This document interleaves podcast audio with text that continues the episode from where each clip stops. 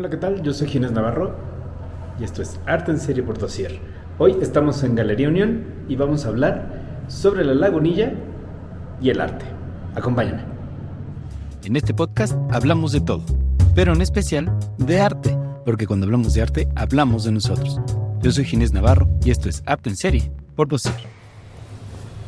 Hola, ahora estamos con Mario Paredes Malibram, director, fundador de Galería Unión.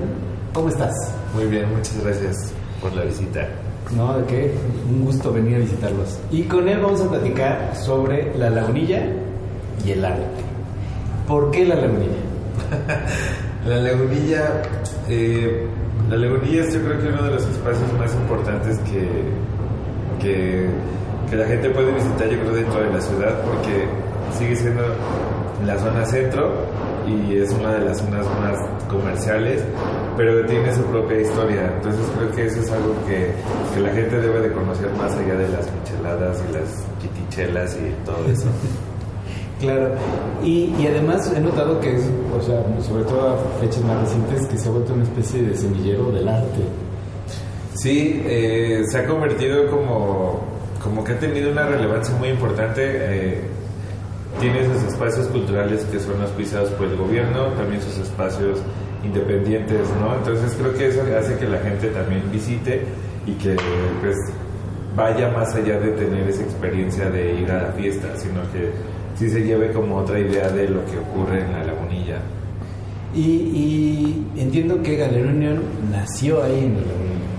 Sí, eh, todo el proyecto de Galería Unión nace en la lagunilla y nace por una apropiación que yo tuve a partir de, de pues desde niño mis padres nos llevaban a mis hermanos y a mí cada, cada domingo íbamos a desayunar, a comprar cualquier cosa, ¿no? Y entonces eso se volvió como algo muy importante que hacíamos antes de visitar a nuestras abuelas. Entonces íbamos a, a Tepito, a la lagunilla, y para mí fue algo muy importante. Y cuando yo crezco y se me da la oportunidad de poder tener este departamento en la lagunilla, pues se volvió algo que, que, que, pues era muy céntrico y muy como que no tiene mucha relevancia para mí hasta que llegó el terremoto del 2017 yo fue que me di cuenta de que decidí como tener esa pues como ese arraigo como desde la historia, ¿no? Entonces me puse a investigar dónde estaba parado y me di cuenta que la lagunilla es más allá de, de todo esto que, que, o que conocemos actualmente. Antigüedades y licuachelas. Ajá, entonces que desde hace más de 500 años haya existido un lord y que, bueno, que la lagunilla haya sido este puerto, este punto de comunicación entre Tenochtitlan y, y, los, y Tlatelolco, ¿no? Donde la gente llegaba o, los envíos llegaban a la ciudad a partir de estos eh, de este de este puerto pero y que Tepito también se, eh, era estos espacios de, de, piratas no entonces como también ellos han tenido su historia a partir de, pues, de vivir en estas zonas.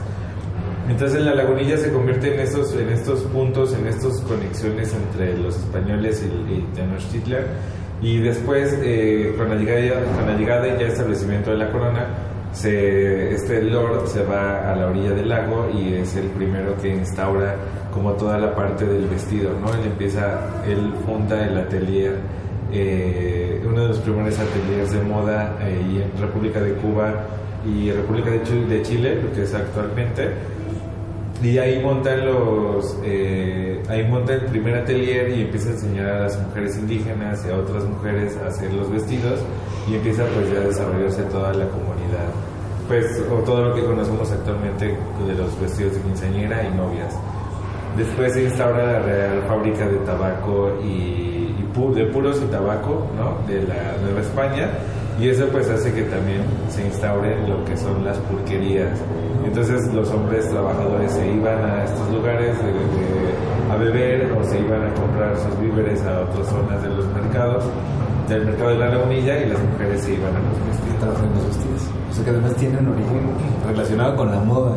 Sí, eso también me parece muy importante, ¿no? Que, que pues está como como y actualmente, uno va y encuentra cosas súper interesantes en cuanto a vestido o ropa, ¿no?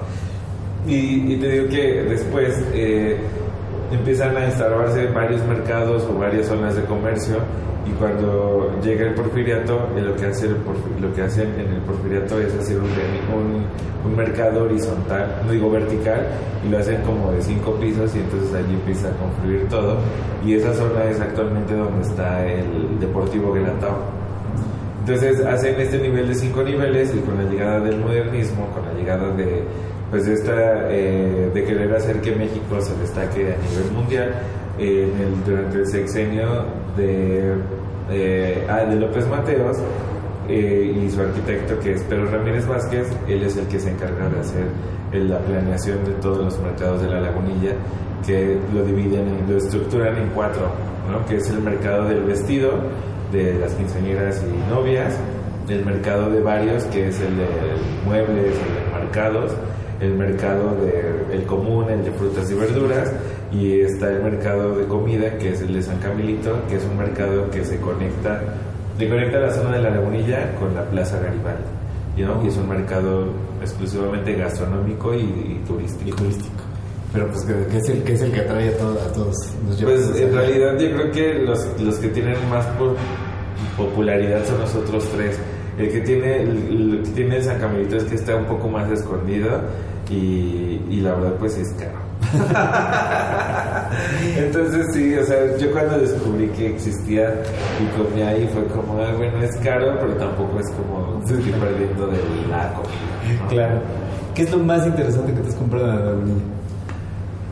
Ah, yo creo que um, me- yo- desde mi parte de diseñador me compré una lámpara que son un par de piernas, que es un, es un, un maniquí y, eh, tiene en la parte de arriba una, una superficie de cristal. Entonces tú la conectas y la prendes y las piernas le Wow. y toda la parte de arriba. Es muy bonita, la amo mucho esa. Suena, esa- suena muy interesante. Sí, y esa la compré en, en un buen fin, porque hay buen fin, meses sin intereses. O y sea, todo en la lagunilla, buen fin, o sea, primera noticia. Mejor, ajá, ni Liverpool. Así que vaya, visiten la lagunilla. Y tengo entendido que Galería Unión nace ahí en la lagunilla. Sí, todo el proyecto de Galería Unión nace.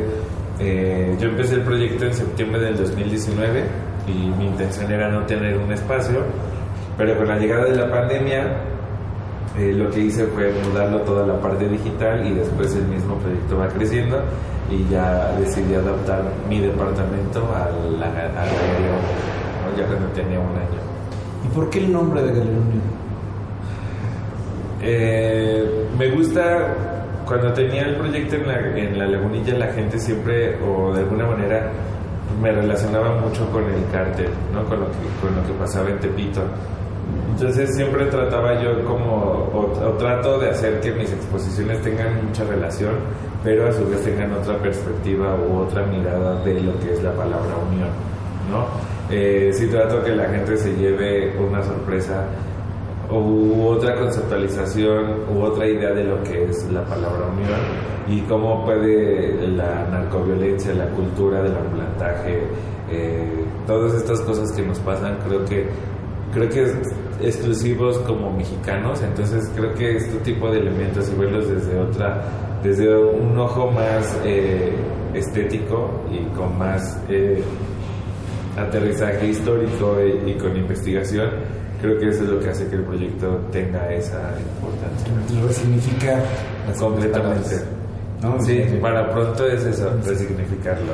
Llevarlo, llevarlo, ahora sí que, que cuando oiga- oigamos la palabra unión pensemos en arte y no pensemos. Sí, que En pensemos en- exactamente, que, que pensemos en, en un puente de unión entre artistas, el mercado, instituciones culturales, ¿no? gente que le interese colectar, ¿no? Entonces creo que ese es, ese es mi, mi- como uno de mis objetivos con el proyecto. Y, y ahora ya no están ahí en la lagunilla. No, ya no, ya no, ya nos mudamos. El mismo proyecto pues va demandando un crecimiento y el proyecto lo mudamos a la, a la colonia Roma. para que, para que vengan y, y- y visiten aquí. Que es un Sí. espacio bien interesante, verdad está, está padre. Sí, todo el, el proyecto, ¿no? el espacio donde, se- donde encontramos a Galería Unión es un espacio que le llamamos Montón, que somos tres proyectos que es un- Unión, la Galería Unión, Plomo y Horror. Entonces somos tres proyectos que nacimos desde fuera de la Ciudad de México o desde la escena, desde la parte mainstream. Horror nace en Puebla, eh, Plomo en Las Lomas y el proyecto de Galería Unión eh, la Lagunilla.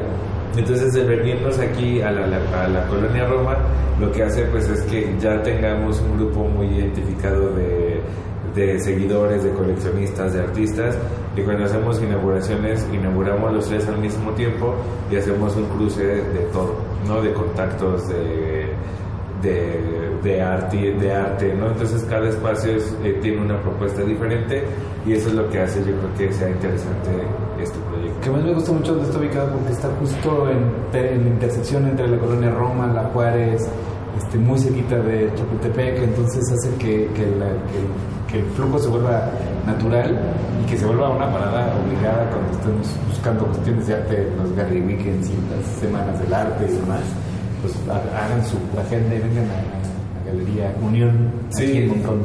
Sí, es, es, eh, yo creo que el estar en la entrada de la Roma y aparte de que estamos, yo creo que tenemos como cinco galerías a menos de 200 metros Sí. a la redonda, entonces hace que también se vuelva interesante el proyecto. Eh, nosotros vamos a estar solamente, eh, empezamos en septiembre del año pasado y vamos a estar solamente en esta, en esta casa hasta agosto del 2023 si todo sale bien. Y la idea pues es, es sacarle el mayor jugo y hacer el mayor número de exposiciones en este espacio. para que estemos pendientes de lo que pasa este año con, Sí. con Montón. Y cuéntame de la exposición que tienes ahorita. Eh, la exposición es del artista Guillermo Mollinedo. Él es un pintor que radica en Jalapa, nacido en la Ciudad de México, que estudió en Veracruz y toda su vida ha estado allá. Y es, un, es un- una curaduría de Eric Muñoz y el texto es de Carlos Rojas y se llama el texto, el texto, la exposición se llama El camino se fue volviendo simoso. Entonces, eh, toda la exposición eh, habla de la narcoviolencia que existe en nuestro país, ¿no? Los, los actores, los elementos desde, desde sus elementos de trabajo, sus espacios donde ellos se desarrollan, su religión, en lo que ellos creen, todos esos elementos están retratados en esta exposición y eh, yo creo que eh, a mí me gusta, o como espacio de exposición, a mí me gusta trabajar con artistas que documentan la realidad y sobre todo la realidad que tenemos en un México contemporáneo como lo es estos temas. Entonces trato de, que los artistas que expongo sí tengan mucho esta relación directa con la sociedad y sobre todo que abran otros canales de- pues abran otros diálogos a, a- a ver de, de manera distinta lo que estamos viviendo. Yo sé que a lo mejor puede ser algo que ya es cansado o que la gente ya no quiere ver, pero creo que es importante que existamos espacios que demos voz a este tipo de, de cultura mexicana que de alguna manera estamos empezando a omitir para no sentirnos incómodos. Y, y que no porque lo ignoremos está dejando suceder, ¿no? O sea, es importante hablar de esos temas porque son parte de, de una realidad que nos atraviesa a todos.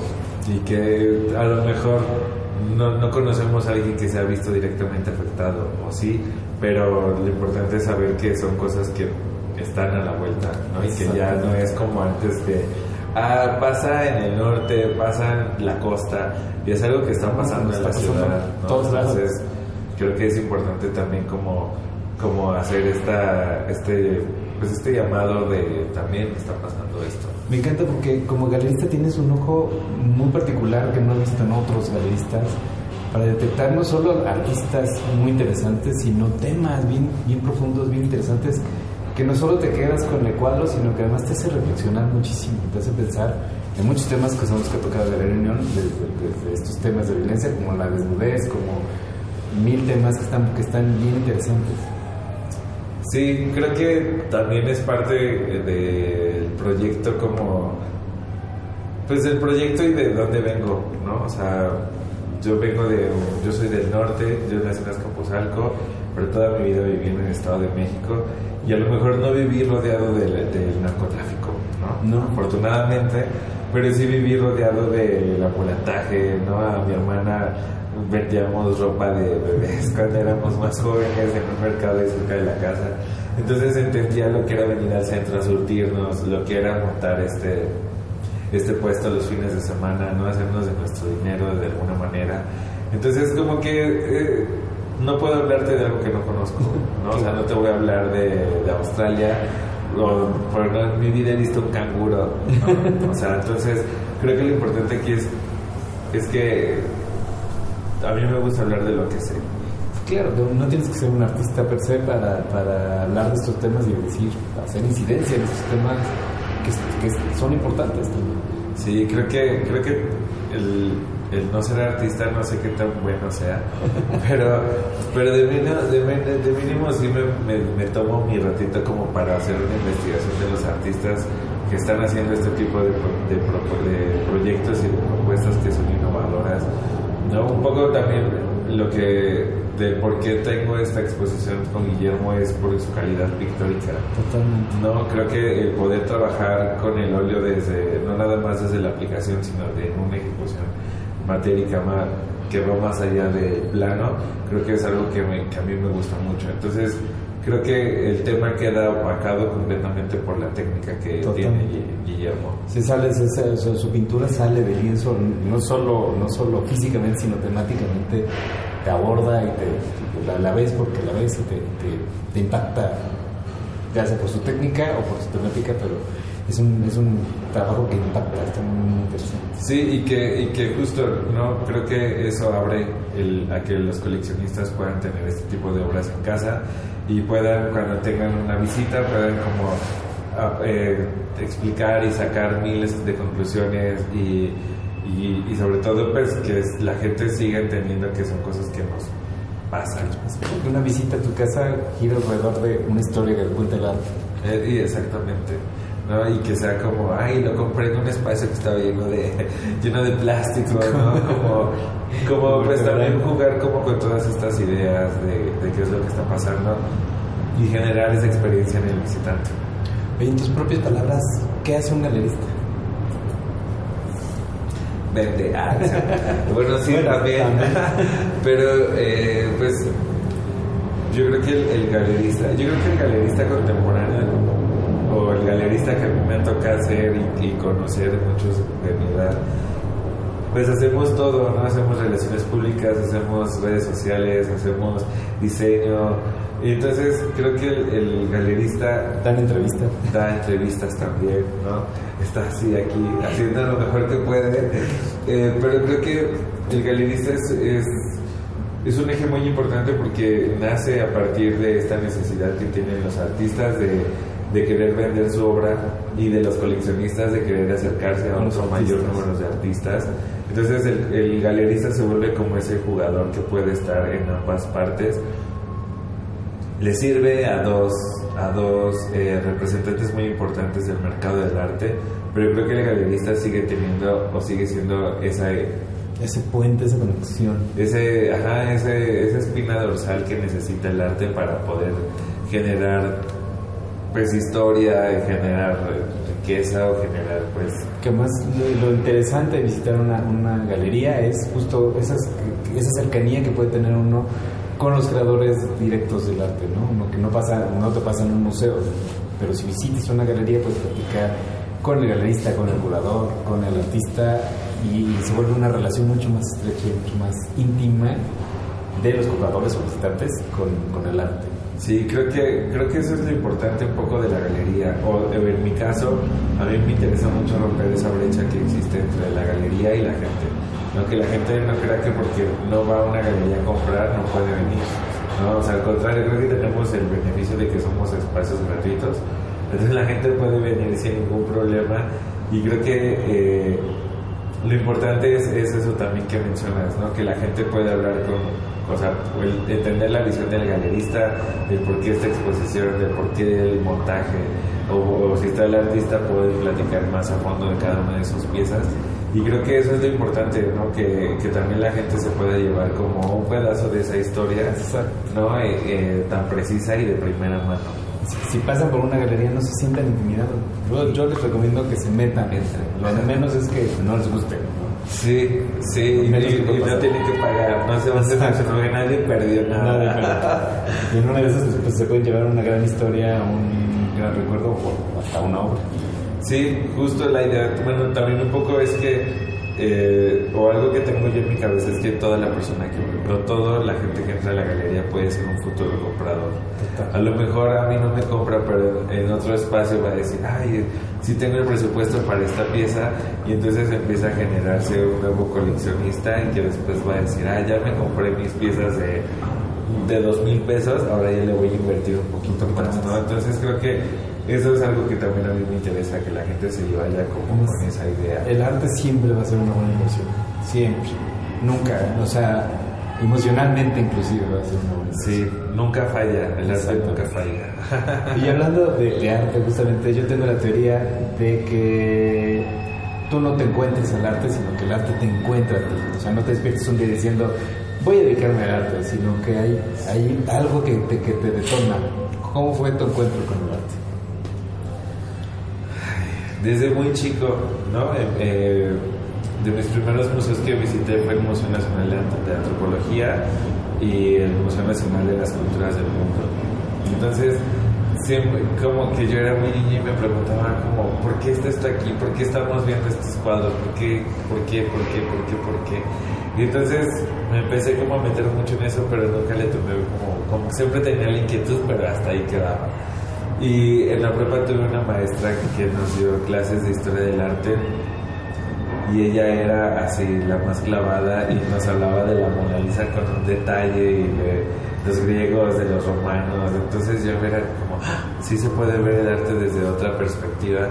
Y empecé como a, pues, por mi cuenta a investigar más y entro a estudiar. Yo soy diseñador industrial de profesión y ahí tomé dos carreras, dos clases de historia del arte y historia del arte en México y me clavé mucho más, pero pues al final era como, ay, pues sí me gusta, pero es lo que decían antes, ¿no? Nadie vive del arte, ¿no? Porque era como, como que sigue todavía ese, ese estigma de los artistas.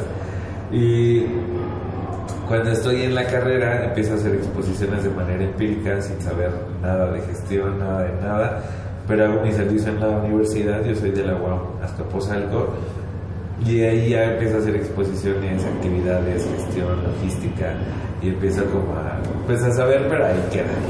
Y cuando empiezo a trabajar, empiezo, eh, mi primer trabajo fue en una empresa de empaque y embalaje y llega un día un proyecto, le llega a uno de los ingenieros un proyecto que relacionado a una exposición con Frida Kahlo y Diego Rivera. Y entonces me dice, "Ay, pues acompáñame a ver a los clientes. Y yo dije, "Ah, pues vamos, ¿no? Dije, es aquí en Escandón. De hecho, es un lugar así que se llama, es un lugar muy importante que hace museografías.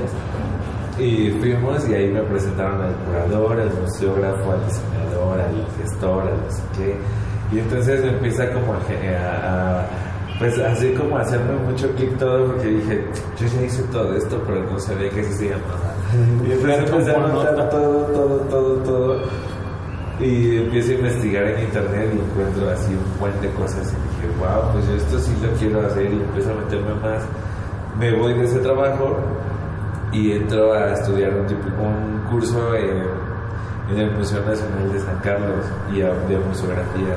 Y ahí pues ya entendí ya todo un poco cómo iba, de qué iba y empiezo a estudiar. Y estudio curaduría en arte contemporáneo después estudio museología y después estudio museografía entonces estudié más como a la parte de los públicos, cómo atender a, los públicos que necesitan el Museo de la Educación, pero también la parte de la experiencia, pero siempre he trabajado en la parte comercial.